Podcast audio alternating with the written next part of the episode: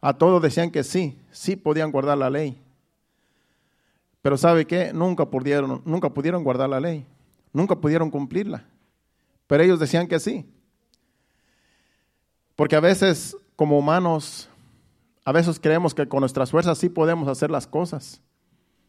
Pero cuando se trata de Dios, hermanos, es imposible nosotros cumplir la, ley de Dios. Pero por eso vino Jesucristo. Por eso vino Jesucristo, porque ahora en Jesucristo se, cumple toda la ley. Ya no se tiene que guardar todo lo que la ley dice, porque la gente, no hay nadie que pueda guardar toda la ley. Y, y, es que también si, si en algo fallaban, si, fallaban en un punto de la ley, como vamos a estar en enseñanza, si fallaban en algo en la ley, ya hacías de cuenta que fallaban en todo. O sea que no podían fallar nada de lo que era la ley. Y en un punto que fallaran, ya eran como que eran infieles. Todo lo que habían hecho para cumplir la ley, todo el esfuerzo que ellos hacían en los demás puntos, ya les contaba como que no, no habían calificado para agradar a Dios. Por eso nadie pudo cumplir la ley, nadie. Y fue por eso que Jesucristo vino, porque ahora en Jesucristo ya no hay que guardar la ley.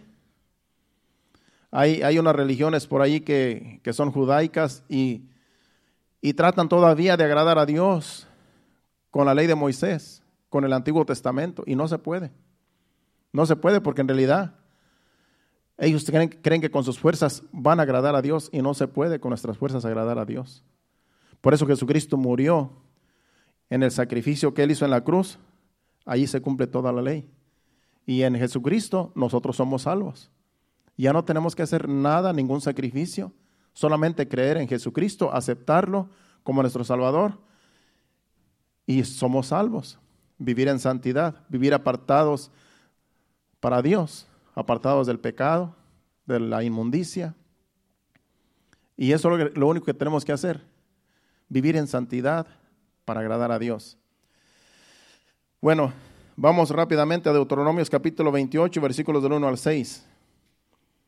Porque aquí Moisés les habla al pueblo y dice, si ustedes quieren ser bendecidos, pues guarden la ley, guarden los mandamientos, guarden la escritura. Vamos a leer de corrido.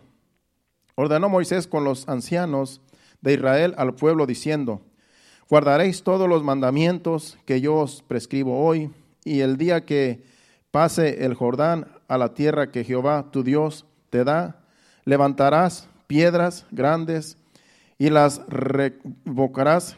Yo creo que estoy mal, estoy en el 27, no me habían dicho. Bueno, el 28, vamos, con razón estaba, dije esto no tiene nada que ver. El 28, vamos a leer del 1 adelante. Aconteció que si oyeres atentamente la voz de Jehová tu Dios, para guardar y poner por obra todos sus mandamientos que yo te prescribo hoy, también Jehová tu Dios te exaltará sobre todas las naciones de la tierra, y vendrán sobre ti todas estas bendiciones y te alcanzarán si oyeres la voz de Jehová tu Dios. Bendito serás tú en la ciudad y bendito tú en el campo. Bendito el fruto de tu vientre, el fruto de tu tierra, el fruto de tus bestias, la cría de tus vacas, los rebaños de tus ovejas, benditas serán tu canasta y tu arteza de amasar. Bendito serás en, en tu en, bendito serás en tu entrada y bendito en tu salir. Y todavía siguen más, son hasta el versículo 14, están todas las bendiciones que si ellos cumplen, como dice ahí el versículo 1, que si oyeres atentamente la voz de Jehová tu Dios, para guardar y poner por obra todos sus mandamientos que yo te prescribo hoy. al decir todos sus mandamientos, quiere decir toda la ley, todo lo que era la ley de Moisés, lo que él escribió. No dice con que guardes algunos, con que guardes algún, algo, de la ley. No, dice todos. Entonces, nadie podía guardar la ley. Entonces, Sí querían ser bendecidos, pero no podían ser bendecidos porque no podían guardar toda la ley. Se esforzaban y querían guardar la ley, querían guardar todos los mandamientos, los, los preceptos, todos los decretos, trataban, pero si fallaban en uno, ya contaban como infieles, les contaba como infieles. Así es que no podían fallar en nada de la ley. Y era por eso que era, era difícil, era imposible cumplir la ley con todo, con todos los puntos, y era, era demasiado. Entonces vemos allí cómo eh, si quieren ser bendecidos, pues sí, hay que guardar la ley, hay que guardar en aquel tiempo todo lo que se les había mandado que guardaran, si querían ser bendecidos. Y después del, del versículo 15 en adelante dice, todas las maldiciones por si no guardan la ley. Así es que había solamente dos opciones. Una era guardar la ley para ser bendecidos. Y la otra era, si no se guardaba la ley, eran maldecidos. Solamente estaba la bendición y la maldición. Entonces ellos estaban en que no podían fallar. Y era difícil no fallar. Así es que pagaron las consecuencias. Pero ahora, en, ahora en lo que es en, en la gracia, que estamos en la gracia, ahora es diferente. Aquí Moisés hablaba al pueblo de Israel y les pide que si quieren ser bendecidos, tienen que guardar toda la ley, toda la ley de Dios. Ahora vayamos a Hechos, capítulo 3, versículos 25 y 26. En el segundo discurso del apóstol Pedro, después de que se derramó el Espíritu Santo en el aposento alto, cuando, cuando fue el día de Pentecostés, él trajo un mensaje que se convirtieron tres mil y en esta ocasión, en este discurso que vamos a hablar ahora, se convirtieron cinco mil más adelante después de estos versículos, pero vamos a leer estos dos versículos para que usted vea que aquí Dios, aquí el apóstol Pedro les dice que Jesucristo vino para bendecir a Israel. Dice, vosotros sois los hijos de los profetas y del pacto que Dios hizo con nuestros padres, diciendo a Abraham, en tus simientes serán benditas todas las familias de la tierra. A vosotros, dice ahí, a vosotros primeramente Dios habiendo levantado a su Hijo, lo envió para que os bendijese, a fin de que cada uno se convierta de su maldad. Dice que envió a Jesucristo, a su Hijo, para que los bendijese. Jesucristo vino a bendecir al pueblo de Israel, al pueblo judío. Por eso dice, a lo suyo vino, pero los suyos no lo recibieron, sino que lo crucificaron. Pero, pero Dios mandó a Jesucristo para bendecir a Israel. Por eso todo lo que Jesucristo empezó a predicar en, Judea, en Jerusalén y en todos los, alrededores, en los alrededores, pero no les, no les predicó a los gentiles. ¿Se acuerdan que el, domingo estamos hablando de la mujer cananea que, que su hija estaba poseída por un demonio y Jesucristo dijo, no, no es bueno echarle la comida de, de, los hijos de Dios a los perrillos. Porque, pues porque yo fui enviado a, los, a, los, a su pueblo. él fue enviado a, los, a los judíos, no a los gentiles. Y nunca Jesucristo eh, le llevó palabra a los gentiles. Pero sí hubo excepciones algunas veces. Sí hubo excepciones como la mujer, la mujer, ¿verdad? Este, la, mujer del, del, pozo de Jacob, esta, la samaritana como la mujer samaritana, ella no era judía, ella era samaritana, era mitad judía y mitad gentil. Pero ella, Dios, Jesucristo quiso tratar con ella. Lo mismo esta mujer eh, cananea también, les, hizo les hizo un favor. Pero Jesucristo no vino a tratar con los gentiles, porque Él vino a los judíos. Entonces, aquí les está diciendo claramente el apóstol Pedro que Él vino, Jesucristo vino para bendecir a Israel, para bendecir la nación de Israel. Dice, pero ustedes lo crucificaron. En los versículos anteriores dice, pero ustedes lo mataron. Y más adelante ellos se arrepienten y dice que como cinco mil se arrepintieron y, aceptaron el sacrificio de Cristo después de que murió, después de que lo crucificaron y resucitó. Entonces vemos aquí que Jesucristo fue enviado para, para bendecir al pueblo de Israel. Fue enviado para bendición. En cambio, allá en la ley de Moisés era que si guardabas toda la ley, es que eras bendecido. Y aquí solamente era necesario que recibieran a Jesucristo como el Mesías para ser bendecidos, pero no lo recibieron, sino que lo crucificaron. Entonces, no la aceptaron. Por lo tanto, pagaron las consecuencias. Y sí, algunos que creyeron, pues fueron salvos, porque todo aquel que crea, sea judío o sea gentil, va a ser salvo. Hasta hoy en día. Cualquier judío cualquier persona que cree en Jesucristo, que cree en el sacrificio de Cristo, cualquier persona va a ser salva cuando cree en Jesucristo y ya no tiene que guardar la ley, no tiene que hacer ningún ritual, no tiene que hacer nada, ningún esfuerzo, solamente creer, aceptar a Jesucristo como su Salvador y vivir en santidad, apartarse del mundo, apartarse del pecado y guardarse en santidad para el Señor. Es lo único que podemos hacer. Es lo único que puede, que, con, lo, único que podemos agradar a Dios. Ya no tenemos que traerle ningún sacrificio. Aún las ofrendas que nosotros le traemos al Señor no cuentan como, como que como de salvación, sino que en agradecimiento las traemos, porque ya Jesucristo nos salvó sin nada a cambio, sin pagar ningún centavo. Y pero nosotros en agradecimiento le servimos, le traemos ofrendas, diezmo lo que le traemos al Señor, pero en realidad no es para comprar la salvación, sino en agradecimiento de que Él nos salvó. Pero todo fue gratis. Entonces, aquí les está diciendo que, que Dios mandó a su Hijo para bendecir a Israel, pero ellos no lo recibieron. Vamos a Romanos capítulo 10, versículo del 1 al 10. También ahí habla, él está hablando aquí el apóstol Pablo a los romanos, a los, a los hebreos, a los romanos mañana, a los la carta a los romanos está escrita para, para personas que estaban en Roma, pero eran judíos. Dice, hermanos, ciertamente el anhelo de mi corazón y mi oración a Dios por Israel es para salvación, porque yo les doy testimonio de que tienen celo de Dios, pero no conforme a ciencia. Porque ignorando la justicia de Dios y procurando establecer la suya propia, no se han sujetado perdón, a la justicia de Dios. Porque el fin de la ley es Cristo para justicia a todo aquel que cree.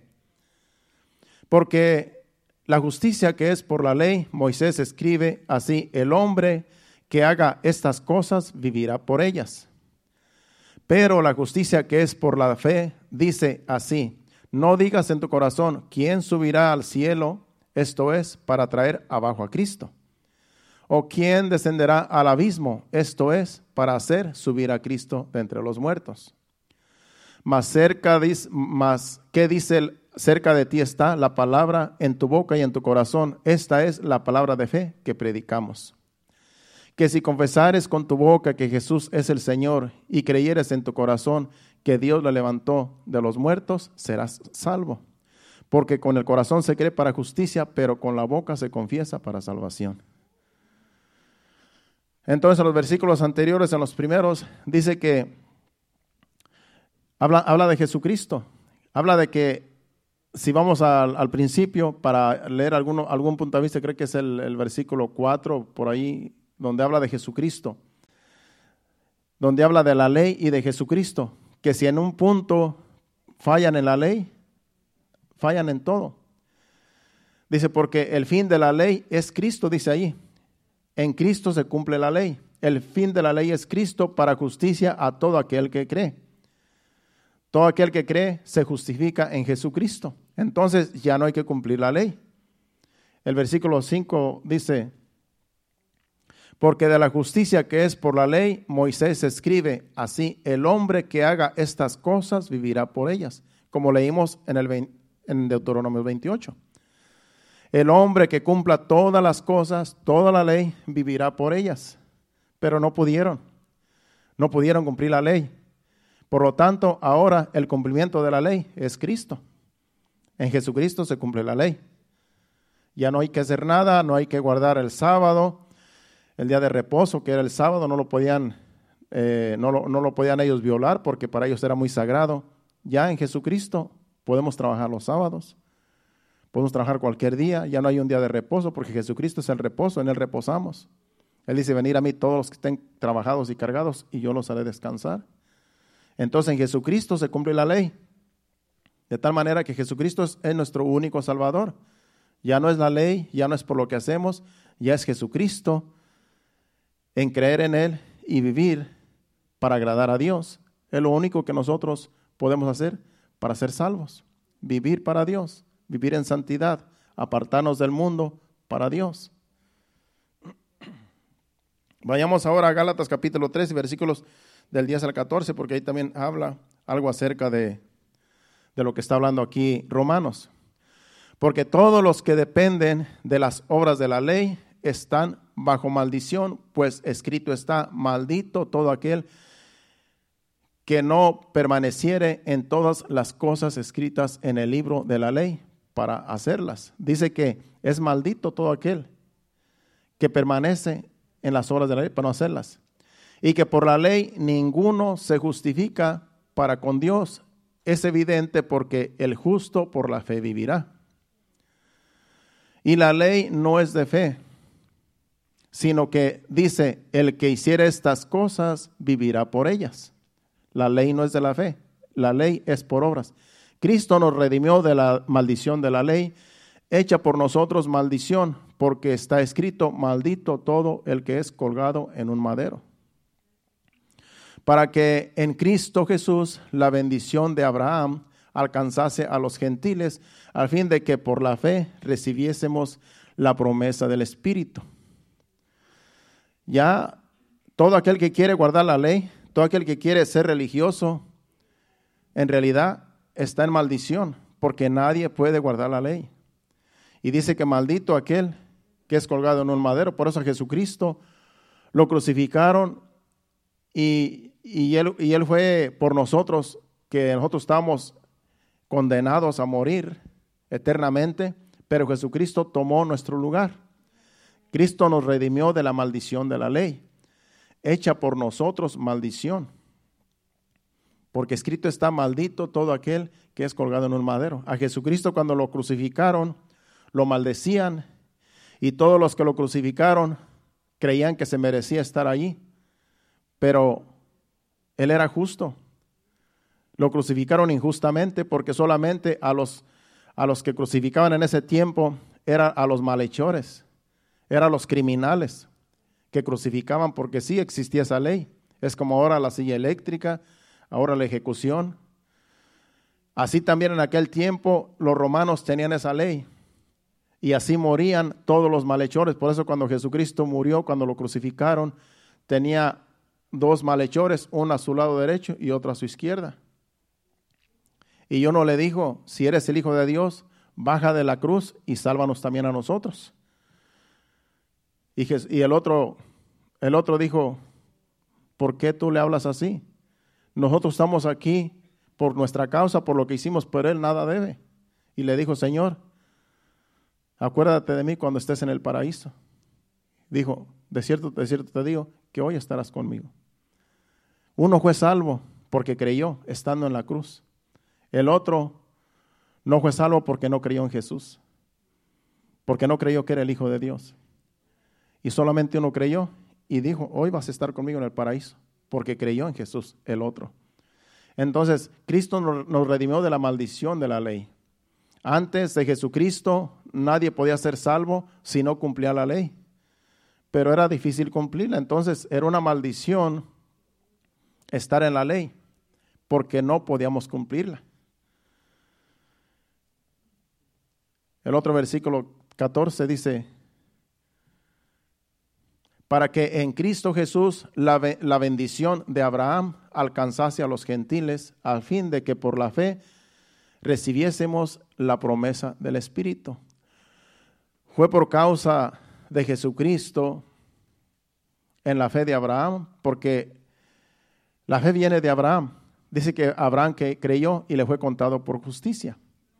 Y nosotros tenemos la fe de Abraham solamente por creer. Porque ahora nosotros creemos en Jesucristo, ahora nosotros recibimos salvación. Los judíos tenían que cumplir la ley y ningún gentil podía ser salvo porque no era judío, porque la ley era para los judíos. Pero ahora, con la fe que viene de Abraham, que tenemos nosotros, solo por creer nosotros, ya somos salvos en Jesucristo. Solo por creer en Jesucristo entonces ya no tenemos que cumplir nada de la ley. Ya no tenemos que circuncidarnos, ya no tenemos que cumplir nada de lo que se, estaba, de lo que se hacía en la ley. Por eso cuando en el libro de los Hechos había un problema que cuando, cuando empezaron a predicar el Evangelio, empezaron a convertirse también los gentiles y los judíos querían que se, que se circuncidaran. Porque los judíos todavía tenían eso de que la circuncisión tenía que hacerse todavía para, para salvación. Y los gentiles no se querían circuncidar porque en realidad ellos no, no eran de la ley de Moisés. Y tenían un problema, entonces tuvieron que hacer una reunión, una junta, los líderes en ese tiempo. Los apóstoles tuvieron que hacer una reunión y allí se, ahí se llegaron a un, un acuerdo de que a los gentiles no se les iba a pedir nada de que se circuncidaran. Solamente que no, algunas cosas que ahorita no lo recuerdo, pero eran dos o tres cosas que no tenían que, hacer, pero sí entraban a la salvación solamente por creer en Jesucristo, solamente por la fe. Ya no tenían que guardar la ley, ya no tenían que hacer los rituales que hacían, pero algunos judíos todavía se circuncidaban. Entonces, en Jesucristo se cumple la ley. Ya no se tiene que hacer nada más, que ahora solamente hay que creer en Jesucristo para ser salvos. Bueno, hermanos, Dios, Dios nos ha escogido, nos llamó a su reino para que heredemos bendición. Jesucristo nos salvó. Al pueblo de, al pueblo de Israel dijo ahí el apóstol Pedro que Dios lo mandó para bendecir al pueblo de Israel. Ahora Jesucristo nos salvó, pero en primera de Pedro, capítulo, capítulo 3, versículo 8 y 9, no solamente nos salvó, sino que también vino a bendecirnos. Pedro, el mensaje que les dio a los judíos es que Jesucristo vino a bendecir a Israel. Pero aquí el apóstol Pedro dice que también nos bendijo a nosotros. Jesucristo no solamente nos vino a salvar, sino que también nos vino a bendecir. Por eso nosotros no solamente somos salvos, sino que somos bendecidos por Dios, por Jesucristo. Vamos a leer el, el 8 y el 9. Finalmente, ser todos de un mismo sentir, compasivos, amándoos fraternalmente, misericordiosos, amigables. Y el 9 dice, no devolviendo mal por mal, ni maldición por maldición, sino por el contrario, bendiciendo, sabiendo que fuisteis llamados para que heredases bendición. Nosotros fuimos salvos por Jesucristo siendo gentiles, pero además de ser salvos, nosotros somos herederos de bendición. Por eso nosotros, como dice estos versículos, no podemos maldecir. Aunque nos maldigan, no, no, no podemos maldecir. Tenemos que aguantarnos porque si maldecimos, entonces ya nosotros no, no, somos bendecidos, porque si somos bendecidos por Dios, ¿cómo nosotros vamos a maldecir? Por eso dice que, dice que, dice, no devolvamos mal por mal, ni maldición por maldición. Te hacen un mal, no puedes tú vengarte de algo que te hacen. Te maldicen, no puedes tú vengarte por lo que te maldicen sino por el contrario, bendiciendo, sabiendo que fuiste llamados para heredar bendiciones. Entonces, nosotros somos bendecidos además de ser salvos, pero no podemos nosotros actuar como actúa el mundo. A veces tenemos que quedarnos callados cuando alguien nos maldice, cuando alguien nos critica, y no podemos vengarnos de lo que nos hacen, porque entonces ya no actuamos como hijos de Dios. Entonces nos conviene mejor quedarnos callados y, ver que Dios haga justicia. Porque de lo contrario, entonces nosotros no, no, actuaríamos como hijos de Dios. Entonces nos conviene quedarnos mejor callados y no, y no vengarnos, porque nuestro, nuestro Señor es nuestro, nuestro juez y Él hace justicia tarde o temprano a nosotros que somos sus hijos cuando le obedecemos. El Salmo 68, 19 habla de que Dios es bendición. Dice, bendito el Señor, cada día nos colma de beneficios el Dios de nuestra salvación. Dios, el Señor, dice que es bendito. Y el Señor cada día nos colma de beneficios, cada día nos colma de bendiciones, cada día nos colma de favores el Dios de nuestra salvación. El Dios que nos salva también nos da cosas, también nos da beneficios. Somos sus hijos y Dios sabe de qué tenemos necesidad y Dios suple nuestras necesidades porque nosotros le adoramos, le servimos, porque le amamos. Y Él, como es el dueño del oro y la plata, Él es el dueño de todo, Él nos bendice con cosas que necesitamos. Él, nos da de sus beneficios.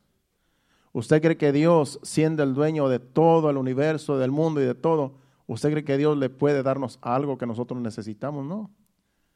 Él nos colma de beneficios, dice ese versículo. Él es el Dios de nuestra salvación. Entonces lo único que tenemos que hacer es ser agradecidos. Ser agradecidos con lo que tenemos y no querer, no tener avaricia ni codicia de querer tener más y más y acumular y pidiendo más y más cuando en realidad ni necesitamos lo que a veces pedimos. Dice el apóstol Pablo que estemos contentos con lo que tenemos, estemos conformes con lo que tenemos. Cuando nosotros queremos más y más, eso se llama avaricia. No podemos nosotros ser avariciosos, ser codiciosos. Hay que ser agradecidos con Dios, con lo que tenemos, con lo que Él nos dé. Pero la avaricia no puede estar en el corazón de nosotros. Porque entonces ya nos, eso nos puede corromper. La avaricia nos puede corromper. Mucha gente se ha apartado de la fe por causa de la avaricia. Si Dios nos da bendiciones, seamos agradecidos pero no tenemos nosotros que, que, tener esas bendiciones como que queremos más y queremos más y queremos más.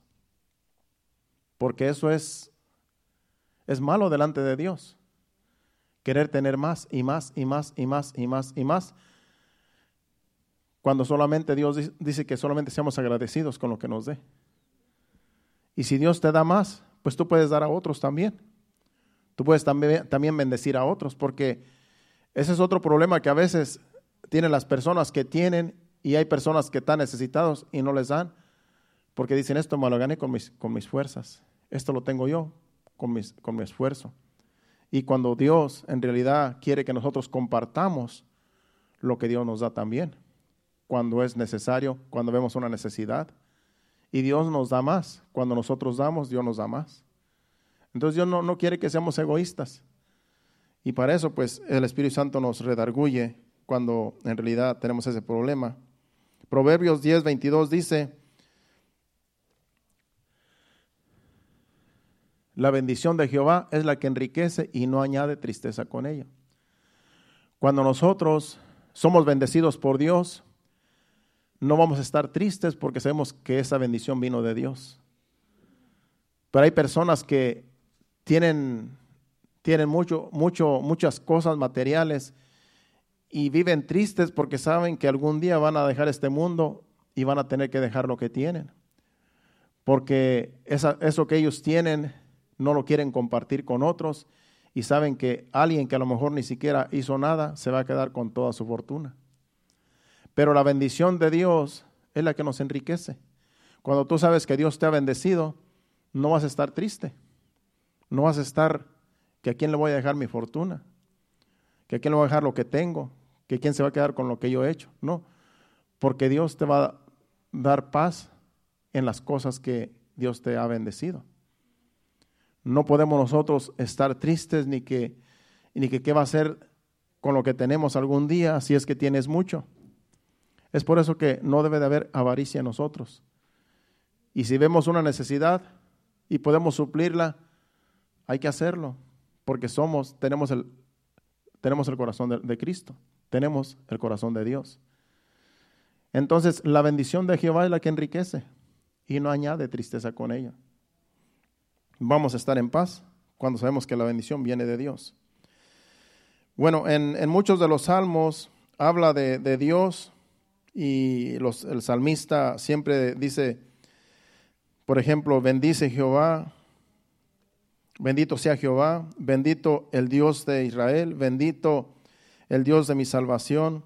Y en muchos de los salmos habla de Dios que es bendito. En muchos de los salmos habla, bendice alma mía Jehová y no olvides ninguno de tus beneficios. Habla de que Dios es bendito siempre. Entonces, de Dios vienen las bendiciones.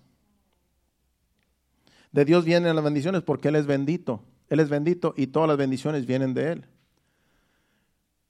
En Santiago 1.17 dice, Toda buena dádiva y todo don perfecto descienden, de lo alto, del Padre de las luces, en el cual no hay mudanza ni sombra de variación.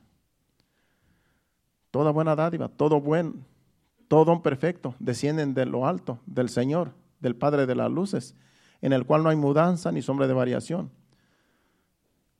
Él no cambia, Él siempre es el mismo. Y Él tiene para darnos en abundancia las cosas que necesitamos. Toda la cosa buena vienen de Él porque Él es bendición, Él es bendito. Como Él es bendito, de Él vienen todas las bendiciones que nosotros tenemos. Por eso siempre hay que ser agradecidos con Dios. Por eso el salmista dice, bendice alma mía Jehová, bendito sea Jehová mi roca, bendito el Dios de mi salvación. Siempre bendice el salmista a Dios, porque Él es bendito. Si vamos a, a Marcos capítulo 14, versículos 55 y 56. Aquí es cuando ya Jesucristo ya lo, ya, ya lo habían apresado y lo llevan y lo interrogan. El sumo sacerdote lo interroga. Pero antes tenían unos, unos maleantes allí que ellos eran testigos de que Jesucristo había blasfemado contra Dios. Pero en realidad no, no les pudieron comprobar nada. Entonces aquí los, aquí los interrogan, dice, y los principales sacerdotes y todo el concilio buscaban testimonio contra Jesús para entregarle a la muerte, pero no, le, no lo hallaban. En otras palabras, no hallaban quien pudiera hablar algo en contra de Jesús. Porque muchos decían falso testimonio contra él, mas Jesús, eh, más, sus testimonios no concordaban, no concordaban. Estos trataban de, de hablar algo en contra de Jesús, unos y otros, pero no concordaban los testimonios, los malos, los falsos testimonios, de tal manera que como Jesucristo nunca le encontraron nada oculto, nada malo, buscaban y buscaban gente que hablara mal de él. Entonces, al ver que no encontraban nada, pues, que concordara con, con que sí merecía la muerte, después en el versículo 60, del 60 al 64, allí el sumo sacerdote interroga directamente a Jesús. Entonces el sumo sacerdote, levantándose en medio, preguntó a Jesús, diciendo, ¿no respondes nada? ¿Qué, testifican estos contra ti? Mas él callaba y nada respondía. El sumo sacerdote levantó, le, le volvió a preguntar y le dijo, ¿eres tú el Cristo, el Hijo del bendito. Me llama mucho la atención esa, esa, esa, esa frase. Porque casi nadie, casi siempre dicen, tú eres el Hijo de Dios, tú te crees el Hijo de Dios. Y por eso lo juzgaban, porque decían, tú crees que tú eres el Hijo de Dios y tú eres un simple hombre. Y por eso lo llevaron a la cruz, porque él decía que él era el Hijo de Dios. Pero me llama la atención aquí porque dice, eh, porque dice, tú eres Cristo, el Hijo del bendito se está refiriendo a Dios. Dios es bendito.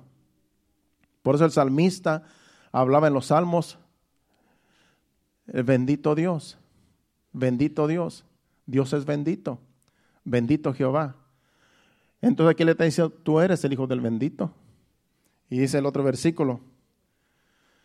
Y Jesús le dijo, yo soy, él ahí lo confirmó, dice, yo soy y veréis al Hijo del Hombre sentado a la diestra del Padre de Dios y viniendo en las nubes del cielo. Entonces el sumo sacerdote, rasgando su vestidura, dijo, ¿qué más necesidad tenemos de testigos? ¿Habéis oído la blasfemia que es? ¿Qué os parece? Y todos ellos le condenaron declarándole ser digno de muerte. Solo porque él dijo, yo soy el Hijo de Dios. Lo condenaron porque él dijo, yo soy Hijo de Dios, Hijo del bendito. Dios es bendito. Jesucristo es el Hijo de Dios. Y lo crucificaron solamente porque él dijo, yo soy el Hijo de Dios. No lo creyeron, no recibieron su bendición cuando les dijo Pedro, Él vino a bendecir a Israel, pero en vez de recibir su bendición, lo crucificaron. En una ocasión Jesucristo estaba cerca de Jerusalén y dijo, Jerusalén, Jerusalén, que matas a tus profetas y a los que te han enviado. ¿Cuántas veces quise yo guardar como guarda la gallina sus polluelos debajo de sus alas y no quisiste? Está triste Jesús porque no lo recibieron como Mesías, no lo recibieron como el Cristo, como el Hijo de Dios. Pero ya estaba todo escrito, ya estaba todo escrito que lo iban a, traicionar, su, un compañero de él lo iba a traicionar, que fue Judas. Y ya todo, todo estaba escrito que él iba a morir en una cruz. Ya todo estaba escrito, pero fue por la incredulidad del pueblo. Por eso, todo aquel que es incrédulo va a pagar las consecuencias. Ahora Jesucristo se predica en todo el mundo. Ahora Jesucristo ya está a la diestra del Padre, pero nos dejó a nosotros la iglesia para predicar el Evangelio. Y nosotros predicamos el Evangelio a las personas, todo lo que dice la Biblia acerca de Jesús, para que la gente crea de que Jesucristo es el Salvador, es el Hijo de Dios. Y el que no cree va a pagar las consecuencias. Todo aquel que cree en Jesucristo va a ser salvo, como leímos en Romanos que confesare con su boca y creyere en su corazón, va a ser salvo. Pero el que no creyere va a ser condenado. Hay personas que, que están condenadas porque no han creído al Evangelio y están viviendo en este mundo, todavía tienen vida y viven en condenación porque no quieren aceptar que Jesucristo es el Hijo de Dios. Y si así siguen viviendo toda una vida y mueren sin creer en Jesucristo, se van a perder eternamente. Pero Dios siempre da oportunidad. Dios está esperando que ellos algún día crean a Jesucristo, que es el Hijo de Dios, que murió en una cruz, que lo crucificaron para perdón de los pecados y todo aquel que cree va a ser salvo, pero el que no cree va a ser condenado y Dios sigue dando oportunidad para el arrepentimiento. Por eso el Señor Jesucristo no ha venido porque Él va a venir por su iglesia, pero está esperando que muchos se arrepientan. Dice que no quiere que nadie perezca, sino que todos procedan al arrepentimiento. Y vamos a seguir predicando este evangelio hasta que Jesucristo venga. Porque muchos todavía van a ser salvos. Las cosas van de mal en peor. Las cosas se están poniendo peor cada día. Las guerras, las, las, las pestes. Y esto va a ir de mal en peor. ¿Y sabe qué? En, esa, en esas circunstancias del mundo, muchos van a venir y van a creer en Jesucristo. Esa es mi fe. De que en esas circunstancias en las cuales esté la gente pasando, muchos van a venir al arrepentimiento. Y algunos que estaban apartados, que han creído y están apartados, van a volver otra vez, como el hijo pródigo. Porque no cree que las cosas van a ir bien de aquí en adelante. Uno que más quisiera que todo fuera, que todo fuera de bien para el mundo, pero las cosas están mal. Las cosas van a ir de mal en peor viene hambre, viene mucha necesidad, viene mucha escasez. Hay que prepararse con alimentos porque va a haber escasez. Va a tener que haber restricciones de comida. Va a haber alimentos que ya no vamos a encontrar en las tiendas. Y eso es aquí que América está bendecido. Pero ya los países del tercer mundo ya están pagando las consecuencias con la guerra. Porque mucho, porque Rusia exportaba mucho grano y Ucrania exportaba mucho grano de trigo y de, y otros granos y de girasol para el aceite y allá en el tercer mundo ya están sufriendo. Ya no pueden comprar, hay escasez y no pueden comprar lo necesario para vivir, para comer. Y apenas, apenas tiene, no tiene ni un mes la guerra y ya están sufriendo. Aquí nosotros solamente la gasolina, los precios que están subiendo, pero todos los podemos comprar un poco caros, pero todos los podemos comprar. Pero si esto sigue, si esa guerra sigue y sigue, y, aunque pare la guerra, como quiera, ha, ha, habido un desastre, un descontrol, y se va a tardar en recuperar. Esto es en todo el mundo. Esto es desde Sudamérica, Centroamérica, todos los continentes están sufriendo por causa de esa guerra que está allá. Pero así mucha gente, yo creo, yo, yo tengo fe que mucha gente cuando haya esta escasez y todo y el hambre, muchos se van a volver a Cristo. Muchos que han creído y otros que no creen van a creer por la palabra que vamos a seguir predicando nosotros. Nosotros vamos a seguir predicando el Evangelio, porque entre más vemos la necesidad, más hay que predicar. Porque cuando la gente tiene necesidad, está más sensible a la voz de Dios. Cuando cree que todo lo tiene, cree que no necesita nada, a veces hasta rechazan la palabra de Dios, porque dicen, yo, ¿para qué quiero eso? Yo tengo todo, tengo todo lo que necesito, ¿para qué yo voy a ir a buscar a Dios a una iglesia? Pero cuando ya no, ya no les queda otra, van a tener que ver al cielo, van a tener que ver sus ojos al cielo y decir, ¿de dónde vendrá mi socorro? Y nosotros vamos a decirles, tu socorro viene de Jehová, que hizo los cielos y la tierra, y sin, e, y sin Jesucristo no hay salvación. Así es que vamos a estar muy ocupados de aquí en adelante predicando el Evangelio. Y yo sé que muchos van a venir al arrepentimiento porque estamos en los últimos tiempos. Así es que usted no se, no se atemorice, sino sienta gozo de que el Señor está obrando en medio de los tiempos difíciles que estamos viviendo. Ya pasamos la pandemia, ya casi no se habla de la pandemia, ahora es la guerra. Ya la pandemia ya quedó atrás, ya eso fue historia. Pero ahora es la guerra. Y si llegan a explotar con un proyectil nuclear que exploten, con eso ya basta para que se desate una guerra nuclear y se acabe el mundo, pero eso no va a suceder porque entonces, ¿qué iglesia va a venir a recoger, a levantar Jesucristo? Dios va a hacer algo, pero sí, va a afectar a todo el mundo lo que está pasando. Pero por una parte está bien, porque a ver si así la gente se vuelve a Cristo. A ver si así la gente se pone a razonar de que aquí no estamos en este, mundo solamente para, para vivir como nos, nos venga en gana, sino que tenemos un Dios que todo lo ve y la injusticia Dios la va, la va a castigar. Y nosotros estamos aquí como iglesia para hacer luz en medio de las tinieblas y para ser sal de la tierra porque sin la iglesia, el mundo es un caos, hermano. Pero la iglesia todavía está alumbrando, todavía le está dando sabor a este mundo. ¿Cuántos dicen amén? Sigamos hacia adelante, confiando en Dios, que Dios nos ayude. Pasen al altar. Vamos a cantar un canto para despedirnos. Y anímese cada día, hermano. Anímese entre las cosas más difíciles se vean, más hay que animarnos. Más hay que animarnos porque estas cosas hacen que la gente se vuelva a Cristo, que la gente vuelva su rostro a Dios. Las necesidades son las que nos hacen buscar de Dios. De lo contrario, muchos ignoran a Dios, sabiendo que Dios es soberano, muchos lo ignoran hasta que tienen un problema y solamente el Señor nos puede ayudar. Es el único que nos da salvación y del único que vienen todas las bendiciones vienen del Padre, del Hijo, de Dios también. Gracias, Señor. Adoremos a Dios con este canto. Gracias, Padre. Te adoramos, Señor. Bendecimos tu santo nombre, Señor.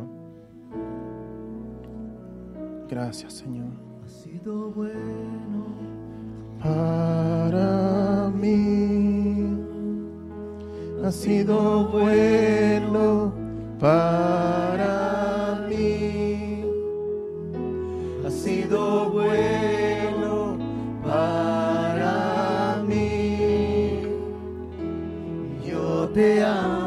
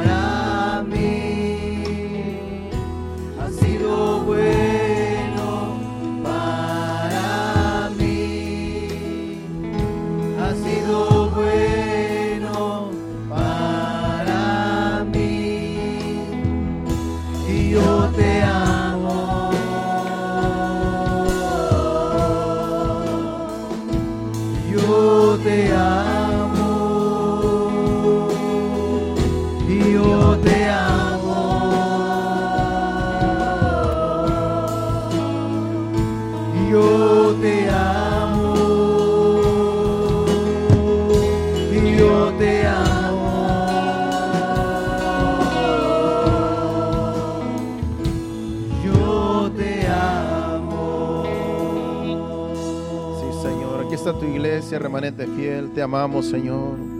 Tú has sido bueno para nosotros, Señor. Tú nos has traído bendición, Señor. Cuando estábamos perdidos, sin fe y sin esperanza, Señor, tú viniste y nos encontraste, Señor. Y ahora estamos aquí, Señor, dándote gracias por todo lo bueno, Señor, que tú has sido para con nosotros. Ten misericordia de nuestros familiares, de nuestros amigos, Señor, de este mundo, Señor amado, que no cree en ti, Señor. Que por medio de las situaciones, las circunstancias que está pasando el mundo, Señor, puedan arrepentirse y buscar tu rostro, Señor. Que podamos nosotros, Señor, también, Señor, ser luz en medio de las tinieblas, ser sal de la tierra, Padre. Ayúdanos, Señor amado, a no, Señor amado, que nuestra fe no falle, Señor, sino que podamos, Señor amado, vivir en tu voluntad, Señor, vivir bajo tus alas, vivir, Señor, solo haciendo, Señor, lo que a ti te agrada, Señor, consagrándonos hasta que tú vengas, Señor. Ayúdanos, Señor. Te lo pedimos en el nombre de Jesús. Ahora te pedimos que nos lleves comida a nuestros hogares. Guarda nuestros vehículos en los que vamos a viajar. Guárdanos de todo peligro, de todo accidente, Señor, y que podamos llegar con bien a cada uno a nuestros hogares. En el nombre de Jesús te lo pedimos. Llévanos con bien. Gracias, Señor. Amén y amén. Dios le bendiga. Estamos despedidos. Nos vemos aquí el viernes a las 7:30 y así el domingo a las 5 aquí en este lugar. Dios le bendiga. Hacia adelante.